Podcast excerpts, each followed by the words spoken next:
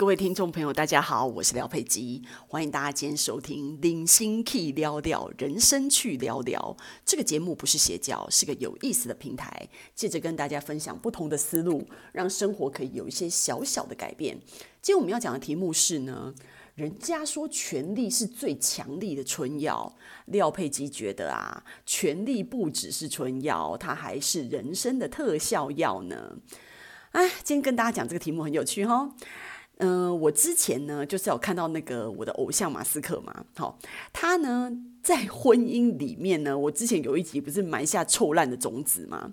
他呢，就是在他的新婚之夜呢，为自己埋下婚姻臭烂的种子。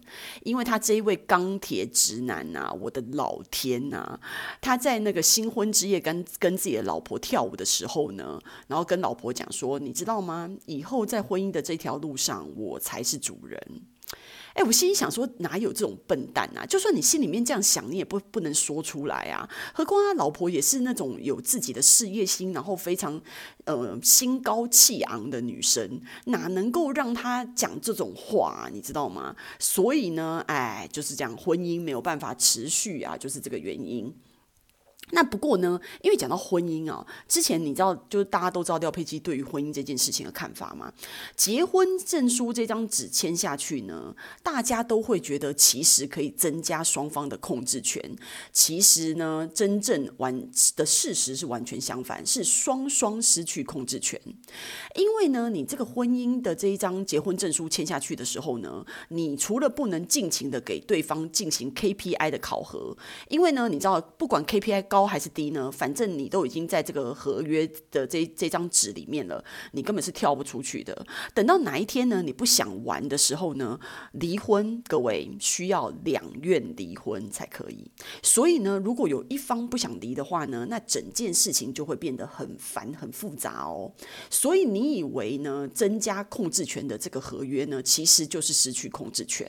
所以呢，结婚这件事情呢，从本质上来说不是很明智呢，问题就出在这里，所以呢，你看哦，另外一件事情，大家比如说在那个呃，恭喜大家的时候啊，都会讲说啊，希望你顺心如意，顺心如意啊，这句话除了是一个恭喜祝福的话以外呢，廖佩琪觉得呢，这句话其实是讲给有控制权的人听的。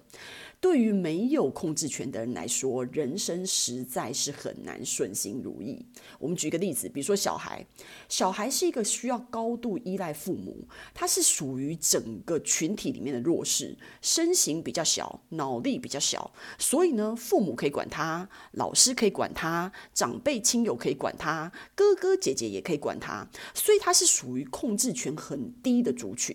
所以这一类的族群呢，他充分依赖别人对待。他他们的好坏，如果比如说这些大人都是对他们善良以待的话呢，那这些小孩的日子是 OK 的。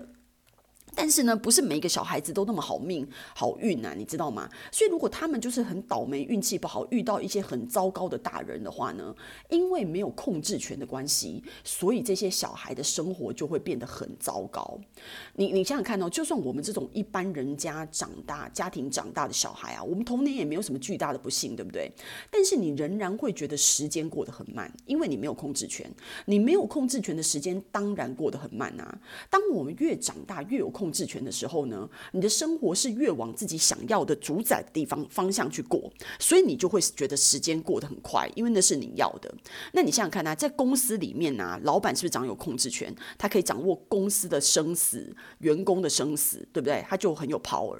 所以呢，为什么当有人会觉得说当总统这件事情这么的有魅力？你想想看，川普啊，他已经这么的有钱了，其实钱。从另一方面讲，钱就是权，其实钱钱就是已经是权力的表现了。但是呢，钱其实不能完全取代权力。所以，如果你直接掌握权力的话，你的人生是不是更爽？所以，为什么川普觉得呢？他一定要就是去竞选总统，因为有钱的那个有钱到一个某一个程度的权力价值。就是你知道，不如当一个总统来更有的 power。所以你看，老板决定公司的方向，总统决定国家的方向，你看马斯克还决定我们去月球的方向呢。所以大家想一想看啊，如果你在家庭掌权，对不对？你在家里是很有权的，所以你说话很有分量，的决定很有分量。你在爱情里面是掌权的，你每天不是你自己在那边担心受怕对方爱你，今天爱你，明天不爱你，你是很有权利的，你对你自己是很有自信的。